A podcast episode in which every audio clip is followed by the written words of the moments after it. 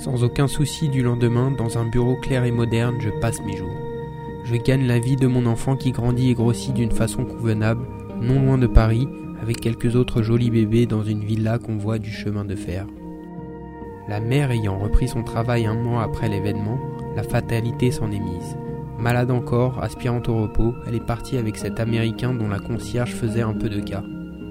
Que faire à cela, hélas? Je gagne la vie de mon enfant et je gagne ma vie paisiblement. Je peux aller vers le milieu de la journée ensoleillée, manger, et manger encore le soir quand l'activité de la ville, après une période d'intensité considérable, décroît et meurt avec la lumière. Je peux aussi me coucher, je peux rentrer me coucher dans une chambre modeste, il est vrai, mais située au bon air, et dans la plus grande rue d'un quartier populaire que j'aime, où vivent quelques amis. Je gagne ma vie paisiblement, sans peine, en faisant un travail régulier et facile pour lequel je ne risque pas du tout d'être ennuyé. Tout a été soigneusement nettoyé et mis en place lorsque j'arrive.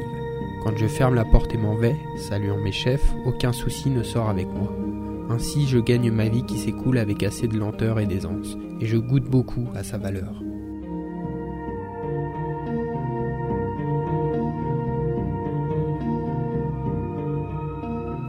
Cependant, le soir, libre de mon temps, je prends conscience d'être un homme pensant.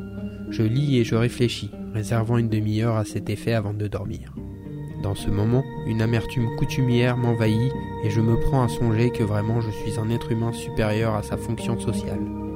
Mais je dis alors une sorte de prière où je remercie la Providence de m'avoir fait petit et irresponsable dans un si mauvais ordre de choses. Si la colère m'anime, je me calme aussitôt, songeant à cette fortune d'être placé, par mes intérêts comme par mes sentiments, dans la classe qui possède la servitude et l'innocence. Esclave, je me sens plus libre qu'un maître chargé de soins et de mauvaise conscience. Je rêve quelquefois au monde meilleur que mon enthousiasme refroidi me représente plus rarement depuis quelques années. Mais bientôt, je sens que je vais dormir. Et je tourne encore mon esprit vers mon enfant qui me lie à l'ordre social et dont l'existence aggrave ma condition de serre. Je pense aussi à cette femme. Alors ma respiration devient tout à fait régulière car la tranquillité m'apparaît comme le seul bien souhaitable dans un monde trop méchant encore pour être capable de se libérer, d'après ce que disent les journaux. Le monologue de l'employé, Francis Ponge, 1926.